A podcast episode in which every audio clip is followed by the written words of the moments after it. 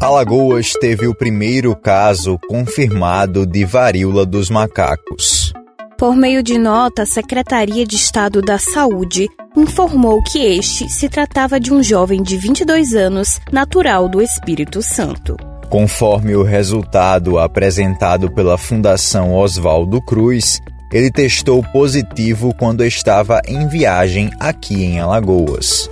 O jovem já voltou ao seu estado de origem e a CESAL comunicou o caso às autoridades sanitárias capixabas. Segundo dados coletados até o dia 12 de agosto, Alagoas investiga 25 casos suspeitos de monkeypox. São 10 em Maceió, 3 em Inhapi, dois em Batalha, dois em Arapiraca e um suspeito por município em Coruripe, Piaçabuçu, Rio Largo, Ouro Branco, Penedo, Branquinha, Murici e Pariconha. Os sintomas mais comuns são febre, mal-estar e feridas, que se localizam principalmente nos genitais e no ânus. Geralmente, o período de incubação da doença é de 6 a 13 dias podendo variar de 5 a 21 dias, de acordo com a Organização Mundial da Saúde.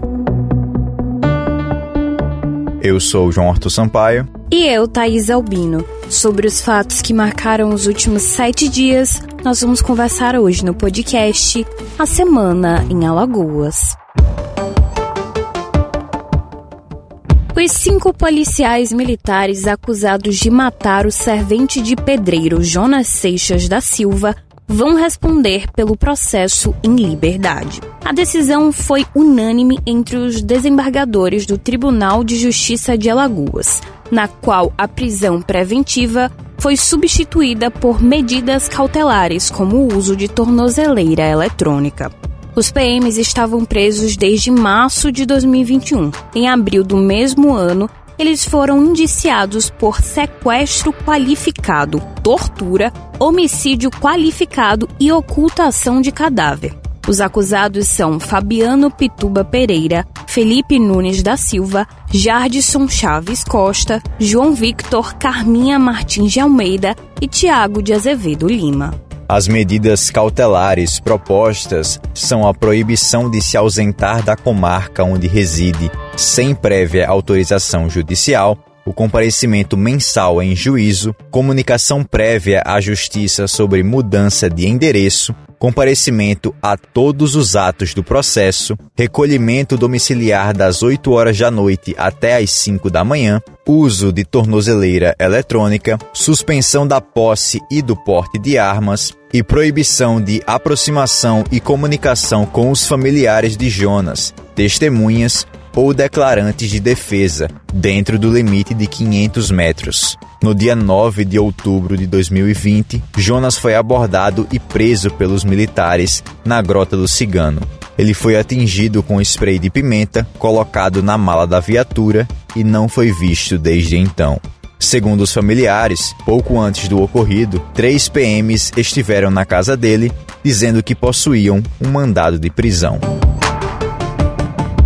A vice-prefeita de Rio Largo, Cristina Gonçalves, assumiu a prefeitura da cidade nesta sexta-feira e ficará no comando por pelo menos 60 dias, após uma decisão da Justiça de Alagoas. Isso aconteceu porque o prefeito Gilberto Gonçalves foi afastado do cargo depois de uma operação da Polícia Federal. A ação foi deflagrada para investigar possíveis crimes de desvios de recursos públicos federais, lavagem de dinheiro e organização criminosa na Prefeitura de Rio Largo. Foram 35 mandados de busca e apreensão da Operação Beco da Pecúnia, cumpridos em Maceió, Messias, Paripoeira, São Sebastião e Palmeira dos Índios. Um mandado foi em São Paulo.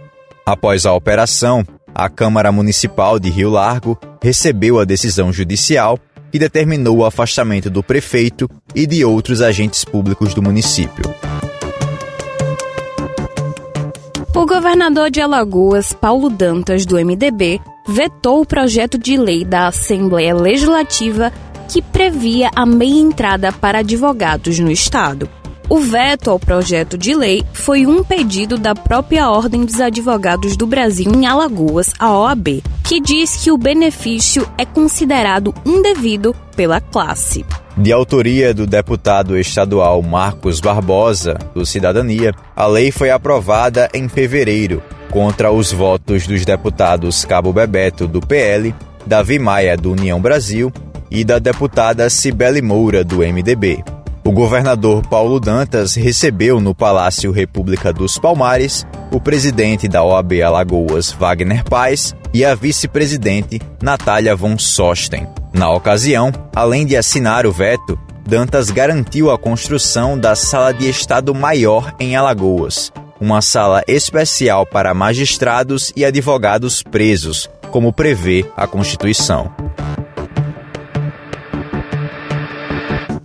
Você acabou de ouvir o podcast A Semana em Alagoas. Novos episódios todo sábado. E quer saber assim que a gente publica uma edição nova? Então é só se cadastrar no nosso perfil no seu tocador favorito de podcasts.